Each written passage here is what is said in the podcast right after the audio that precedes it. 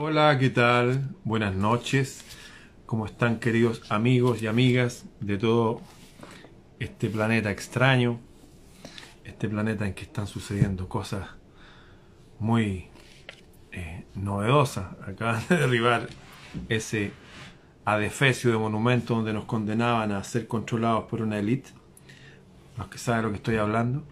Curiosamente, en una de las piedras dice que debajo de esas piedras hay una cápsula del tiempo. Cápsula del tiempo son estas cosas que entierran para que las desentierran en el futuro.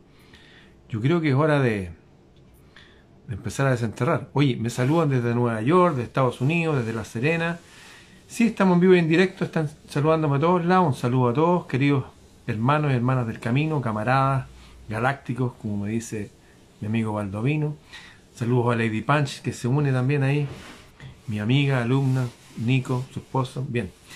Hoy día voy a hablar algo súper interesante porque es un, ejemplo eh, de uno de nuestros ancestros que tenemos en común, que es un protagonista de la Ilíada, de este libro de Homero, y que es uno de los protagonistas ahí. Y acá, es, sí, eh, aquí sí que es el protagonista. Este libro habla de él nomás de Homero la Odisea. ¿Por qué habla de el rey Odiseo? El rey Ulises de Ítaca. Hubo un tiempo que se juntaron todas las tribus griegas antiguas para ir a defender el honor de un rey, qué sé yo. Ustedes conocen la historia de la guerra de Troya. Pero había un hombre, que fue este hombre que era el nexo entre el rey Máximo y el hijo de los héroes el hijo de los dioses Aquiles, era un tipo muy templado, era un tipo conciliador y era muy ingenioso. De hecho, él fue el que inventó el caballo de Troya. Eh, ¿Por qué un caballo? ¿Por qué hacer un caballo? Resulta que el caballo era un símbolo sagrado y los troyanos tenían templos para todos los dioses y diosas. Y tenían un templo para el dios Neptuno, eh, también conocido como Poseidón, porque la historia antigua nos cuentan que varias de las cosas que tenemos, que usamos, son recuerdos que nos dejaron los dioses. El arte de la música, el arte de fundir metal, el arte de sanar por planta, el arte de leer las estrellas del cielo, son recuerdos de los dioses. Pero hay cosas eh, biológicas que nos cuentan ellos que las inventaron los dioses. Y cuando se el reino de los cielos, que era aquí en la tierra, decidieron partir de aquí los dioses y dejar a los hombres y las mujeres solos, eh, el Dios del cielo les dijo al resto, les dijo, ¿qué regalos les quieren dejar a los seres humanos aquí para que su vida sea más llevadera? Y fue, y la diosa Atenea tomó su báculo y golpeó el suelo y del suelo salió un árbol. Este árbol es el olivo. Y les dejó el aceite de oliva, que es el refrigerador de la época. Ustedes saben que pueden tener pescado en aceite de oliva, hojas de parra o albahaca en aceite de oliva y no se echa a perder nunca. De hecho, lo usaban las princesas y todo en vez de crema para que sus rostros permanecieran lozanos mucho tiempo. Y apareció el dios Poseidón, Neptuno, y tomó su tridente igual que los dioses de la India que usan un tridente, Shiva por ejemplo, y golpeó el suelo y del suelo salió un potro, un caballo. Entonces dejaron este caballo de madera, sabiendo que los troyanos, como caballo, tienen un templo para el dios que inventó los caballos, el dios Neptuno, el dios Poseidón, se lo estoy enseñando a ustedes, y por eso lo entraron y adentro del caballo venía escondido el propio Ulises Odiseo, venía Aquiles, algunos de los mirmidones, eh, bueno, y los guerreros más poderosos de Grecia. Y así ganaron la guerra de Troya después de pelear como 16 años. Pero resulta que cuando terminó la guerra, habían pasado como 16 años. Él tenía pura ganas de volver a su casa, volver a su reino, beber de su queso, beber de su vino, comer de su queso y sobre todo abrazar y amar a su mujer su hijo Telémaco debía tener unos 16 años ya. Lo dejó cuando era un bebé, así que se embarcó de vuelta. Y no pudo llegar de vuelta a su hogar. Le costó años volver a su hogar. Y en esta aventura, odisea, la palabra odisea, oye, fue todo un odisea el viaje, viene de este hombre. Así que hay algo importante en este hombre. En esta odisea, en este viaje de regreso al hogar que se demoró muchos años, que no podía regresar, eh, vemos distintas etapas en que atraviesa este hombre enfrentando monstruos, enfrentando distintas cosas, que curiosamente se parecen mucho a las aventuras, a las odiseas que protagoniza todo hombre en la tierra. Y toda mujer también pasa por estas cosas. Y tengo un resumen aquí que hizo un, que saqué de un libro de un escritor que se llama Jorge Llosa, Jorge Guillermo Llosa, donde habla por qué Homero se dio el trabajo de escribir la Odisea y que quedara hasta nosotros. Han pasado tantos miles de años y siguen contándole la misma historia una y otra y otra vez. ¿Habrá alguna enseñanza que nos quieran enseñar desde la antigüedad? Y la respuesta es sí. Hay una enseñanza. Efectivamente, como me opinan aquí, en el camino, en el viaje, está la enseñanza. Así que les voy a leer un resumen que yo hice de un estudio. Yo leído la Odisea, he visto la película. Mi familia viene, son descendientes de Ulises y cualquiera de ustedes que venga de Lusitania, eh, Lusitania significa la tierra de Ulises, lo que ahora es Portugal, puede tomar a Ulises, a Odiseo como su patriarca. Y él, que hizo el caballo de Troya, que conocía el caballo de, símbolo de Neptuno, él era amigo personal de la diosa Atenea, de la diosa esta de que inventó el aceite de oliva, que se... hablaba con la diosa Atenea diariamente a veces. Y con el dios Mercurio, el mensajero de los dioses. Bueno, ¿cuál es el mensaje entonces tras este escrito? ¿Cuál es el tesoro escondido en este libro que ha cruzado primero hasta el mundo árabe antiguo y después al renacimiento y ahí a todos nosotros. ¿Cuál es la enseñanza? Bueno, Odiseo, que era un rey, que a veces por circunstancias tenía que servir a otros reyes, porque se unían para enfrentar una batalla, él siempre fue un hombre libre. Su conciencia era libre. A pesar que estos podían creer una cosa, estos otra, él mantenía sus propias creencias, sin enemistarse con los otros necesariamente. Odiseo simboliza la aparición de la conciencia libre de un individuo. O sea, no todos tenemos conciencia libre. Generalmente estamos dominados. Oye, no es que en mi iglesia dicen esto y que en esta sociedad que pertenezco. Él tenía su propio pensamiento. Era capaz a veces de cuestionar cosas que otros creían o decían. Él no aceptaba las cosas así como así. Simboliza la aparición de la conciencia libre de un individuo que antes de la sospecha de cualquier teoría despierta el universo. Cualquier cosa, hoy no que esto es así, no.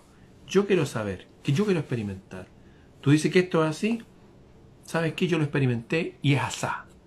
Por ejemplo, alguien me decía, oye, que la afinación tiene que ser no sé cuántos hertz. Yo dije, no, eso no es así, eso es mentira unas creencias que andan por ahí ahora. No es así, eso es un engaño New Age, no, no funciona así, es mentira. Me identifico mucho con eso de, de tener una conciencia libre, de pensar. Oye, que este el Santo Padre representa a Dios en el planeta Tierra. ¿Sí? ¿Seguro? Demuéstramelo. Yo digo que no es así. O sea, una conciencia libre es algo que nos protege de una conciencia esclava. Porque el mundo nos quiere esclavizar, el mundo quiere que pertenezcamos a esto, lo otro, que creamos esto. ¿Por qué no empezamos a pensar con nuestro propio cerebro y no con el ajeno? Como dice mi amigo Adrián Salvucci de Argentina. Ulises, un rey, no era un intelectual. Era un razonador que en, el nivel de su medio aparecía como un hombre culto ante los demás. Pero un hombre que siempre estaba aprendiendo. Les recuerdo que en esa época no iban a la universidad, nada. Pero siempre estaba aprendiendo, siempre quería saber de los oficios que ejercían los otros, cómo se hacían, hacía preguntas. No sé, pues hay un tipo en orfebre. Oye, ¿cómo se hace esto ya? Siempre andaba como abierto al, al aprendizaje, a preguntar. A pesar que él era un hombre que se comunicaba cara a cara con la diosa Atenea. Seguía siendo un hombre, se veía más culto que los demás, pero un hombre realmente un hombre libre, un libre pensador. A este hombre, que aparece como culto ante los demás, no le son extrañas las tradiciones de su patria, ni las normas del gobierno, ni la identidad de los dioses. Él conoce, sabe dónde está parado, sabe que no sé, por el rey tanto, tanto, el rey Ajax cree esto. Está consciente de lo que los demás piensan y creen, no ofende a nadie. Sabe vivir, es muy diplomático en ese sentido. Conoce exactamente las tradiciones de su patria, las normas del gobierno y la identidad de los dioses. Eso no significa que también él tenga sus ideas propias. Sabe cómo piensan los demás, es inteligente, es astuto. Muchos hablan de Ulises como la personificación de la astucia, que es un grado de inteligencia que va más allá. Porque una cosa es, captar cómo es la situación política del momento, lo que está pasando, y la otra es actuar prudentemente respecto a eso. Para eso hay que ser sagaz, hay que ser astuto. La pasión y el orgullo son a menudo fuertes. El tipo tiene pasión, tiene orgullo de su raza, de su, de su reino. Pero la maldad consciente es rara. Hay gente, la gente que tiene la autoestima baja, cuando ve a alguien que tiene una buena autoestima, los ven como, ¡ay, que su ego es grande! Sí, él se ama a sí mismo. Está feliz con su vida. Es una persona fuerte de carácter. Generalmente los líderes son así. Pero hay gente que es así y además de eso tiene maldad. ¿Mm? Detrás de eso quiere imponer eso y hacer el mal. No, él no era así. Era un buen hombre. Hoy día el hombre actual está situado en un universo complicado que se pierde en el vacío existencial. Hoy día la gente ni siquiera sabe lo que es ser hombre o ser mujer. Creen que es algo que se siente ni siquiera saben cómo actuar respecto a sí mismos, ni siquiera saben qué hacer con sus espacios de silencio. Por eso la gente cae en, el, en lo trabajólico o en cualquier cosa que lo distraiga, juegos de video, porque no, no, no están en una llenura existencial, no están en un paraíso interior, o por lo menos una situación de segura interiormente. Están en, en un nihilismo, están en un vacío. Los hombres y las mujeres actuales están situados en un universo complicado, que se pierde en el vacío, ya no hay líderes. Aunque no lo crean, aunque se suene anacrónico, es mucho mejor servir a un rey y una reina buenos, cultos, y que sean como el papá y la mamá de todos nosotros, y que quieran prosperidad, y que de verdad nos vean como sus hijos, que ser siervo de una república guiada por un grupo de delincuentes y narcoestados en, pugna a veces entre ellos. Se conocen como república y democracia, pero no existen realmente. Estos malos gobiernos tienen a la gente sumida en un limbo existencial. Los hombres y las mujeres actuales están situados en un universo complicado que se pierde en el vacío existencial y a veces dominado por el tedio, así como, bueno, no tengo nada que hacer, voy a fumar marihuana voy fumarme un cigarro, voy a tomar cerveza. Por el tedio y la angustia. Hoy día vemos dispersión psicológica, fracaso de las grandes consignas, ya nadie habla de belleza y verdad. De hecho, la belleza es cuestionable. Ustedes saben que han salido artistas ahora que enlatan, enlatan como las latas de pescado, enlatan su propio excremento y es una obra de arte. O ponen una taza de inodoro y es una obra de arte o tiran unas cosas al suelo, unos alambres de púa, unas tachuelas y es una obra de arte. Nos tienen sumidos en una cárcel psicológica. Gente como Ulises, Odiseo, hoy día estaría absolutamente en contra de todo eso. Se daría cuenta que hay un engaño aquí. O lo combatiría o se iría a otro lado.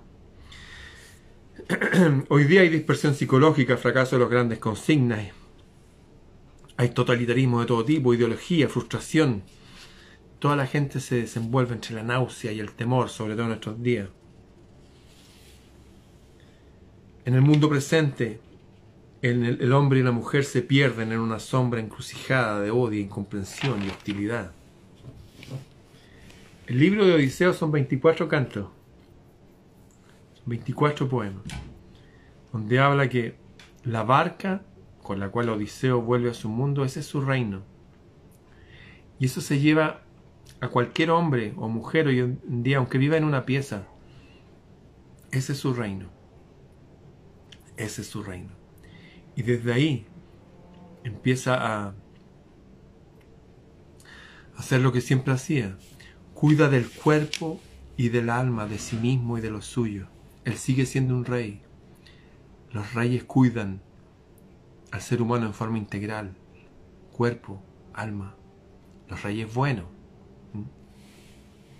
Vivir al modo de Odiseo sobre frágil barco y expuesto a todos los riesgos es vivir a veces dos veces.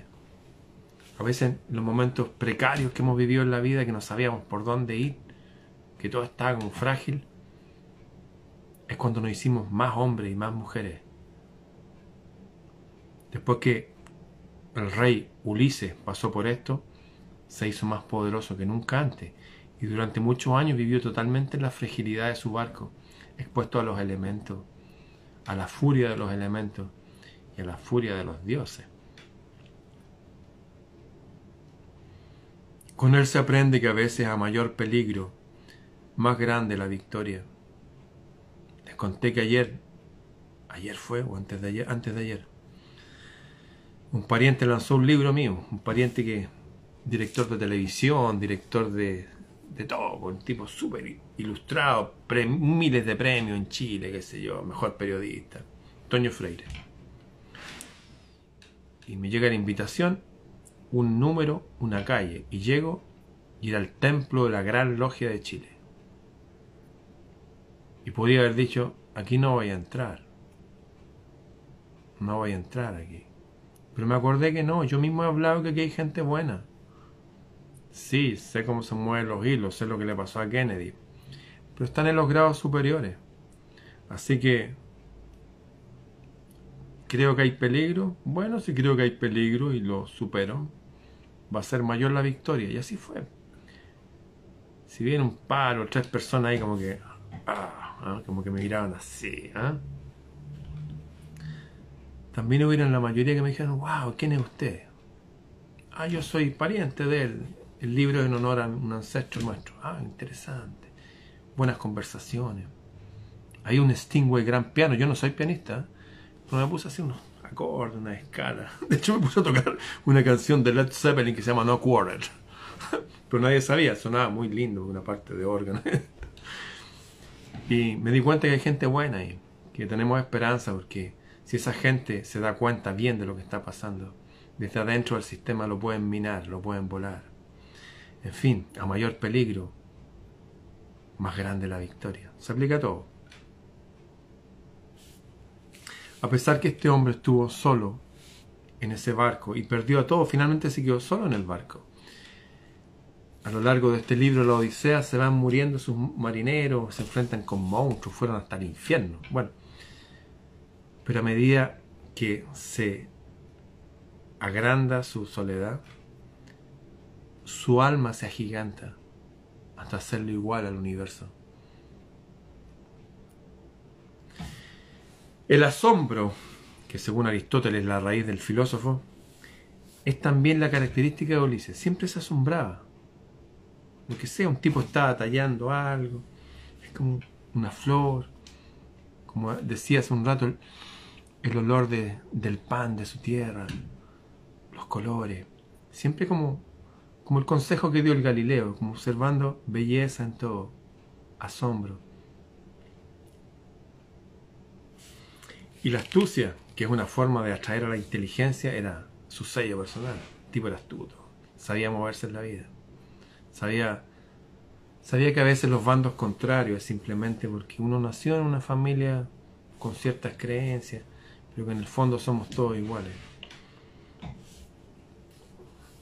Usaba súper bien la palabra. Y aquí ah, escribí esto. La palabra es tan necesaria al hombre y a la mujer como el poder, la riqueza o la fuerza. Usted puede tener riqueza, o puede ser fuerte, o puede tener poder sobre otro. Pero si no sabe usar la palabra, mm, usted va a ser consciente de eso y va a ser una tara, una carga. El don de la palabra es un gran don, o uno de los más grandes que existen. El don de Dios le llaman. Porque todas las culturas dicen que por la palabra fue creado todo.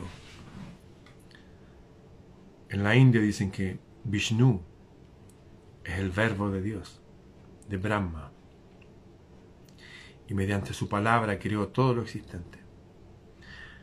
El calendario del sol de los incas, de los aztecas, habla ahí que han habido cinco creaciones. Siempre se destruyen por glaciaciones, por fuego, por terremotos. Pero en el origen de todas las creaciones se ve una lengua. Ha sido creada por la palabra. Y en el libro de Santiago, en el libro de Juan en la Biblia, los libros de las antiguas caballerías medievales, de los constructores de catedrales góticas, de los que volvieron a hacer el culto a la, a la que está ahí arriba, a la diosa esa que está arriba del reloj. Esos hombres también hablaban de que en esos libros, el libro de Juan y de Santiago, y repetían que todo lo que ha sido hecho ha sido hecho por la palabra. Y que la palabra fue hecha hombre. Y el hombre está entre nosotros. El poder de la palabra de la mujer, del hombre, son potentes. Hay que aprender a usarlo. Es como una espada más sutil, pero más profunda. Las espadas se pueden hasta oxidar. La palabra viaja a través del tiempo. La inteligencia de Ulises no emerge solo de su astucia, sino de la madurez de su juicio, expresada los consejos bajo las contiendas y todas las cosas que tuvo que pasar y cuando estaba en las asambleas.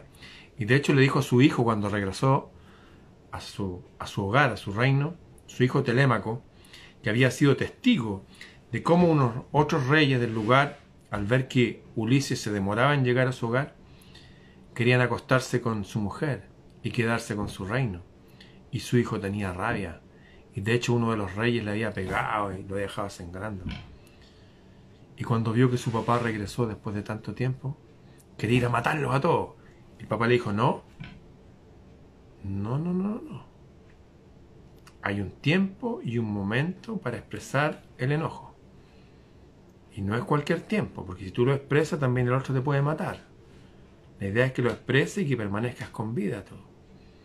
Entonces, lo enseñaba a la gente a refrenarse, a esperar el momento adecuado. Él sabía cómo usar la palabra y cómo contener el espíritu de los suyos. Incluso tenía la habilidad, cuando hablaba, de aparecer ante la gente como transfigurado, como que fuera una deidad. Y eso porque tenía una costumbre, que se las recomiendo a todos hoy día, que siempre la estoy recordando, pero ahora se las quiero acentuar, ya que estoy hablando de Ulises. Él hablaba con Atenea, la diosa. Hablen con la divinidad, pero de verdad. Todas esas cosas que, les gustaría comunicarle a un gran amigo, a alguien, a un papá, a una mamá, a un abuelo, a una abuela que no está, comuníquenlo a la divinidad. Y si quieren pensar en una divinidad femenina, Piensen en eso si quieren. Llámenle Virgen, llámenle Venus, Atenea, como sea. Isis Mary, ya. Pasan cosas cuando uno hace eso. Pasan cosas, uno se acostumbra, el subconsciente, a descansar todo ese peso que uno tiene que produce exceso de estrés y Hasta uno duerme mejor. Él hasta parecía transfigurado entre los oyentes cuando hablaba con poder, porque estaba acostumbrado a hablar con los dioses. Imagínense cuando hablaba con los hombres, algo de ese poder que había estado labrando, cultivando durante toda su vida, se expresaba. No siempre, pero en los momentos precisos sí. Él era un hombre al 100%, manejaba las herramientas del trabajo, como las de la guerra. Podía construir, pero también sabía pelear. Es una analogía de ahora. Hay que enfrentarse, claro que hay que enfrentarse. no solamente por nuestros hijos, por nosotros mismos. Porque si no nos ven valientes a nosotros y sabios, nuestros hijos los podemos salvar de muchas cosas, pero cuando no estemos van a estar perdidos. Entonces, saber construir y saber guerrear. Hay un tiempo para cada cosa y ahora nos corresponde construir nuestro refugio, construir nuestra arca, como el arca de Noé, tenemos que construir un lugar dentro de nosotros, donde poner lo más valioso de nosotros, nuestra paz, nuestra alma, tener un lugar donde nosotros vivimos en nuestros hogares y recrear constantemente la amistad, el amor, la sabiduría, lo lúdico de la vida. Fíjense que en la India hay una palabra que es la palabra lila lila como el color lila, que significa juego sagrado. Volver a jugar, jugar. Eso une a la gente. Hace también que individualmente uno exprese la inteligencia y la intuición, que son esas dos herramientas que traemos más importantes. Volver a jugar. Él aprendió a vivir con los dioses y al final de su vida aprendió de que él era uno de ellos. En su vida estuvo eh, un montón de aventuras. Por ahí hubieron tres mujeres que no lo dejaron volver a su hogar. Una era Calipso, la solitaria. ¿Usted alguna vez conoció un hombre o una mujer que era como solitario, como abstraído? Y uno trataba de, de ver qué le pasaba siempre, no, yo estoy bien, pero como que algo raro había. Y en darnos cuenta que en realidad no había nada, pasaban años. Y uno se quedaba pegado en relaciones así con personas que son así nomás. Había una media bruja que era Circe. ¿eh? También se quedó pegado ahí un tiempo y no podía volver a su hogar. Y había otra que era Nausicaa, que era la adolescente, la niña. Generalmente los seres humanos, yo puedo hablar por los hombres, las mujeres pueden hablar por las mujeres, pero uno se enfrenta a estos arquetipos. Una mujer como solitaria que despierta en uno como esas ganas de proteger, otra media así oscurilla, pero que igual es magnética, y un adolescente que se ríe, jajaja, a lo mejor no es muy intelectual, pero igual uno lo pasa bien, se ríe, juega. Después de que estuvo dando vuelta con esas tres energías femeninas, él como se dio cuenta y dijo, oye, no, mi lugar está acá. Como que esa energía igual a uno lo van complementando. Escribí esto a propósito. El hombre se mira en la mujer y se ve a sí mismo. Se conoce, se hace mejor, se perfecciona. Exige más de sí y se realiza. En las distintas relaciones, aunque sean algunas más tordias, otras más ausentes, otras más entretenidas, uno igual se va haciendo mejor hombre. Y la mujer se va haciendo mejor mujer estas mujeres que a veces dicen, uy, no, que tuve un marido, un pareja que fue así, así, y reclaman. Pero pueden reclamar o tienen ese grado de conciencia que a lo mejor no fue lo mejor del mundo, gracias a que vivieron esa relación. Si no lo hubieran vivido, no sabrían eso. Uno vino aquí a aprender. Y el amor es una de las mejores formas de aprender. Esto es lo que decía Ulises. La mujer Ojo con esto. Ojo hombres, atentos hombres ahí, lápiz y papel. La mujer es la forma que adoptan los dioses para iluminarme. En lo personal a mí me hicieron cada vez mejor hombre. Cada vez. Más sensible, más correcto, más universal, más ordenado. La presencia femenina en mi vida es la clave de todo. Mi afición a las letras, mi afición a la música, mi afición al sonido, mi afición a no sé, a, llevar mi casa de cierta forma, mi afición a cocinar. Todo vino de la mujer. La divinidad me hizo mejor hombre a través de la presencia femenina. Y no estoy hablando que eran esposas. Eran amigas, eran pareja. Mi mamá también, la presencia femenina de mi mamá.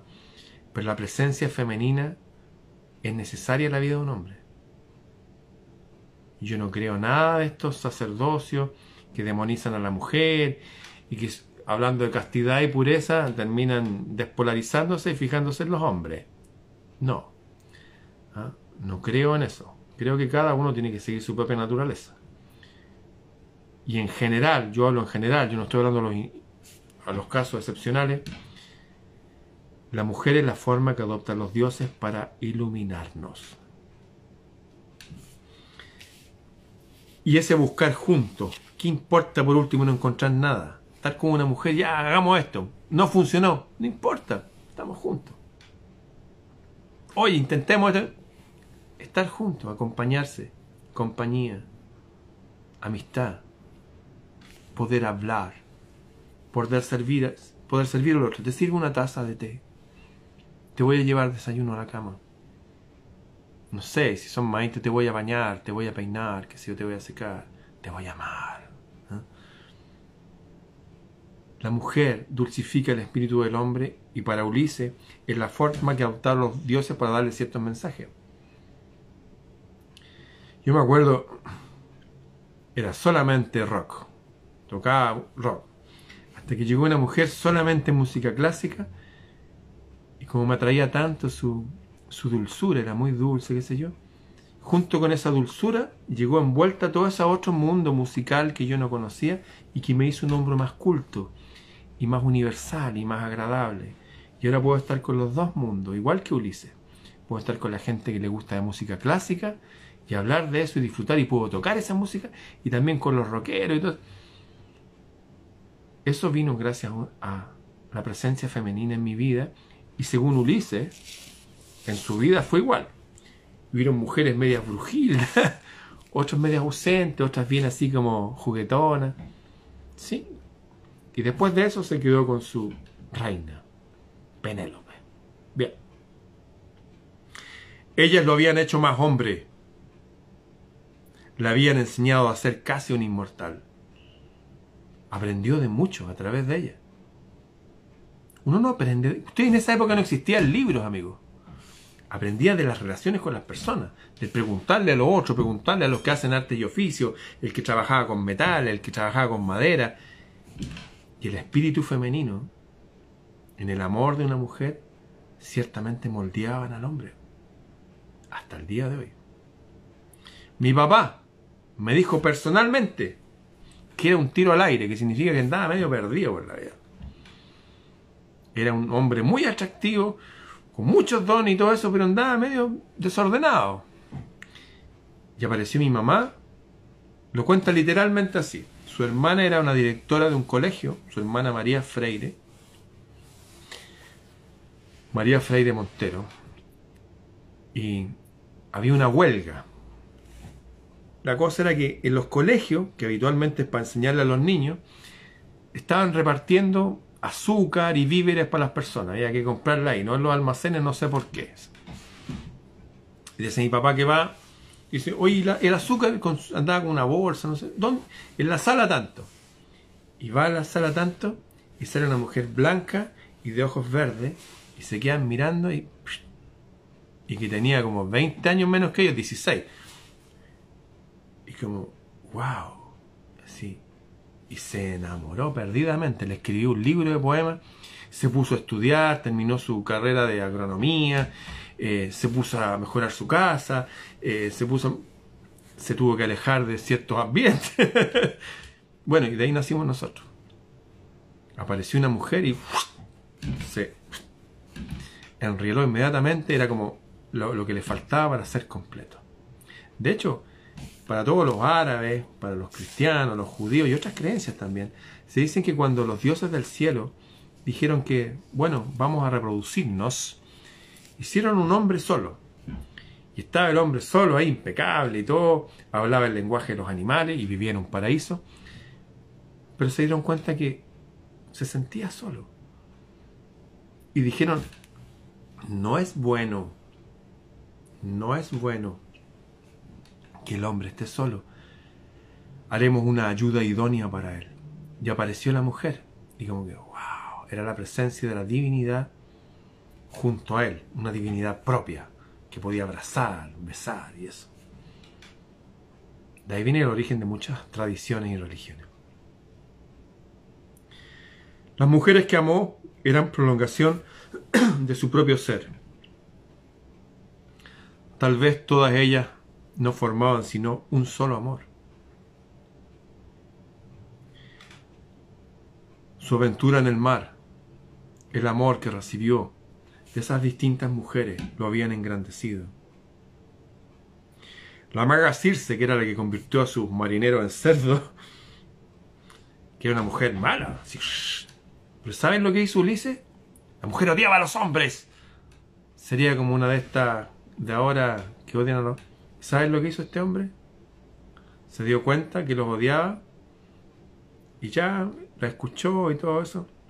Y le empezó a hablar con dulzura. Empezó a hablar con dulzura, con amor. Le empezó a ayudar. Ella quería hacer todo sola. Dijo, no, yo te corto leña, yo sé hacer eso, tranquila, yo lo hago. Y poco a poco la naturaleza de, esa mujer empezó a dulcificarse también. Y él aprendió eso. Y tal cual como dominó a, esa, a ese espíritu de esa mujer, después le fue fácil dominar otro espíritu como el de los elementos en el mar. Ahora que podía empoderarse, porque esa mujer era una bruja mala, pero después que se dio cuenta que con amor y dulzura podía domar ese espíritu, se dio cuenta que con ese mismo amor y dulzura podía domar sus discos, los pensamientos. Sí. Yo antes de ayer me fui a meter a un sitio y dije, me voy a meter a la moca del lobo. De hecho, igual por precaución le avisé a mi círculo de amigos más cercano, le dije, oye, Estoy a punto de entrar al gran templo de la masonería de Chile, así que les pido estén atentos a cualquier cosa. Bueno, y después que estuve ahí me di cuenta que sí, es como yo digo, hay, de todo aquí. Y salí de ahí, salí con más poder. Enfrenté temores infundados, prejuicios, confirmé teoría y salí más esperanzado de saber que sí, hay que producir que de esos estamentos nos ayuden. Que la gente sea inteligente y se dé vuelta a nuestra causa. La causa de la libertad. La causa de Ulises, Odiseo. Así el rey de Ítaca, Ulises, llegó a ser un superhombre. Enfrentó las vicisitudes y amó a las mujeres que tuvo que amar, que eran muy distintas entre sí. Una era como ausente, y él ahí trató como llegar a su mundo, otra era como feminista y, ah, y la dulcificó, y otra era como niña, y él se divirtió, pero también le dio disciplina. Y como que con esas tres experiencias, como una mesa de tres patas que no cojea nunca, que es sólida, pudo volver a su hogar. Pero después de, ¿cuántos años? ¿15 años? ¿16 años? y no podía volver a su hogar. Una vez incluso conoció a un rey medio mago le dijo, mira, si queréis volver a tu hogar, tienes que hacer esto, esto, esto y esto otro. Y te voy a pasar este odre. Un odre un cuero de animal donde se guardaban líquidos, vino, agua.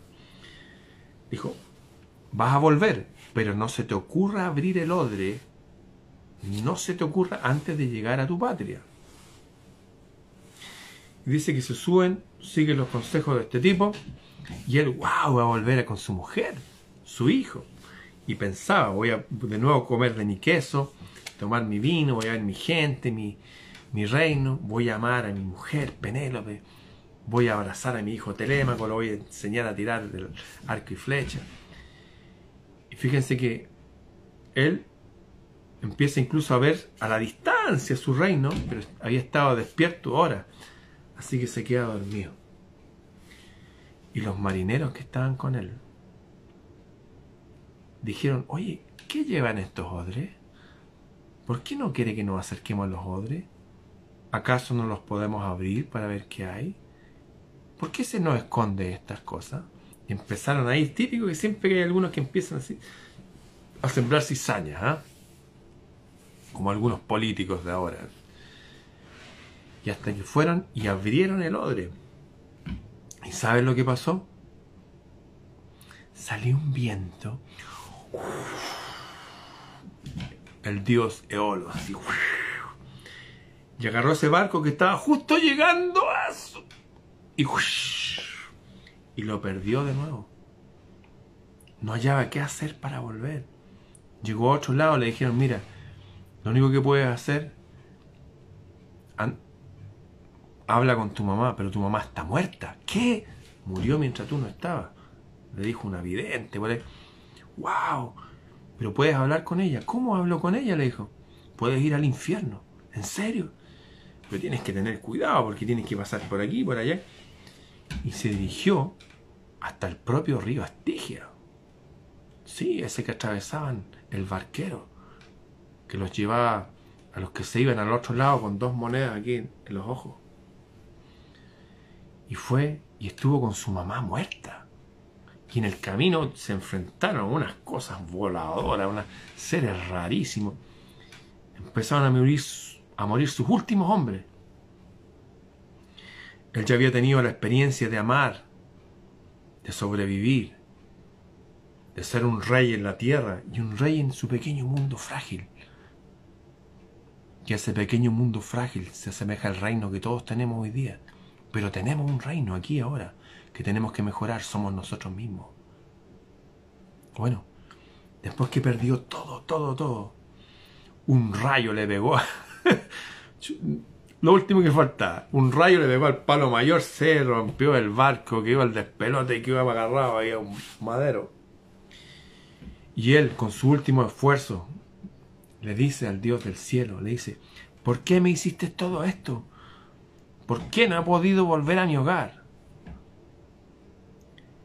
Y en ese momento se detuvo todo y en una ola detenida de mar salió un rostro con barba de un hombre, así con un tridente, el dios Poseidón, el que inventó el caballo. ¿Se acuerdan que les conté la historia? Y lo mira y le dice, todo esto te ha pasado para que entiendas de una vez que los hombres y las mujeres y los dioses somos un solo linaje. Y el rey Ulises mira eso y se desarma eso, el mar se calmó, quedó flotando, flotando, flotando, llegó a una orilla, unas mujeres lo vieron, este hombre gigante, grande, un rey, lo arrastraron, lo llevaron donde su papá, que era un pequeño rey en un lugar. Despertó, le dieron comida, le pusieron ropa y él estaba un poco perdido. ¿Eso que había vivido era verdad o no? Los dioses y los hombres y las mujeres somos un puro linaje. Un puro linaje. Y estaba así como perdido. Y el rey le dice, oye, por casualidad, tú no serás Odiseo, ¿cierto? Sí, dice, yo soy Odiseo, rey de Ítaca. A todo esto, la barba le había crecido, era un hombre que tenía más de 40 años, así que peinaba canas y la barba, barba larga. Pero su cuerpo seguía súper fuerte. ¿no? Porque tu hijo te andaba buscando. Y como que reaccionó, dijo, ¿mi hijo? ¿Telémaco? Sí. Telémaco dijo, sí, mi hijo. Claro, vino por acá, te andaba buscando y todo. Ya, y no te preocupes, le dijo el rey. Nosotros sabemos de ti. Eres el gran rey que habla como un dios. Tú eres el amigo de la diosa Atenea. Eres amigo del mensajero de los dioses, Mercurio. Fuiste el héroe de Troya, amigo de Ulises, del rey gigante Ajax. Todos en mi reino te admiramos y los bardos y los poetas cantan tus hazañas. Así que yo voy a ser tu padre ahora y me hago cargo de ti. Tranquilo, recupera tu fuerza, mañana te voy a llevar en un barco a tu reino. ¡Wow! Y volvió a su reino. Y vio a su hijo. Y lo abrazó. Y el hijo quería al tiro ir a pegarle a los otros que estaban ahí. Dijo, no, hay un tiempo para cada cosa. Tranquilo. Bueno, los que les interese conocer toda la historia pueden leer el libro, ver la película, está en YouTube. Pero, ¿qué se nos desprende de esto? No importa dónde uno esté, en un cascarón flotando en un océano perdido entre las tormentas, ese es nuestro reino. Y ahí aplicamos disciplina. Y ahí él se preocupaba del cuerpo y del alma de los suyos. Y hasta el final del cuerpo y del alma suya. Él a pesar que no podía volver a su paraíso, aprendió de todo lo que vivió. Recibió el amor al menos de, tres mujeres totalmente distintas. No tenían nada que ver. Y aprendió. Y concluyó que la mujer es una de las formas que la divinidad complementa al hombre y lo guía. Y lo dulcifica. Y lo hace mejor hombre. Finalmente, la última enseñanza, porque él creía que, oye, yo inventé el caballo de Troya, yo hablo con Atenea, yo hablo con Mercurio, yo soy el rey. Y no se dio cuenta de que en realidad el hombre y la mujer y los dioses son un solo linaje. ¿Recuerdan a otro más cercano tal vez que Odiseo que nos haya dicho lo mismo? ¿Alguien recuerda a otro que haya dicho lo mismo? ¿Les suena Jesús? En el capítulo 10 del libro de Juan, un libro que quiso sacar la iglesia, el libro que usaba la caballería medieval, los que construían las catedrales góticas en honor a la diosa, esa diosa que está arriba de ese reloj que tengo yo ahí, en el capítulo 10 dice, que se juntó este hombre que había estudiado en Egipto, que le dijo a toda la gente que estaba sirviendo un dios demonio, que todos los políticos de su época y los banqueros se enfrentó con un látigo y los enfrentó, era un tipo súper fuerte, dijo lo siguiente, dijo, todos ustedes, hombres y mujeres, son dioses. Morirán como hombres y mujeres pero en verdad dioses son. Lo mismo que le dijo el dios Neptuno a Ulises, le dijo Jesús a todo el mundo cristiano y también árabe, porque los árabes, los musulmanes creen en Jesús. De eso les puedo hablar otro día. Raza de dioses y héroes somos. Todos nosotros. Y nuestra misión aquí es recrear un reino en nuestro cascarón flotando en el mar, o si alguien tiene un pequeño bote, otro tendrá un yate más grande, pero, pero ocuparnos del alma y del cuerpo de las personas, primero de uno y de los que nos rodean. Y así vamos a cumplir nuestra misión, y así vamos a regresar a nuestra Ítaca celeste en el cielo. Y no vamos a tener que andar perdidos en esta odisea, en este mundo. ¿Les quedó claro el mensaje? ¿Se los cuento de nuevo? No. si ustedes quieren aprenderlo, tienen que ver la película de la Odisea, está en YouTube, o pueden leer el libro. Bien, queridos amigos y amigas, les recuerdo que todos los que vienen de Portugal son los descendientes de, directos de Ulises, lusitanos que después se llamaron los portugueses o el puerto de los galos, el puerto de los celtas. Bien, será hasta mañana. Nos vemos.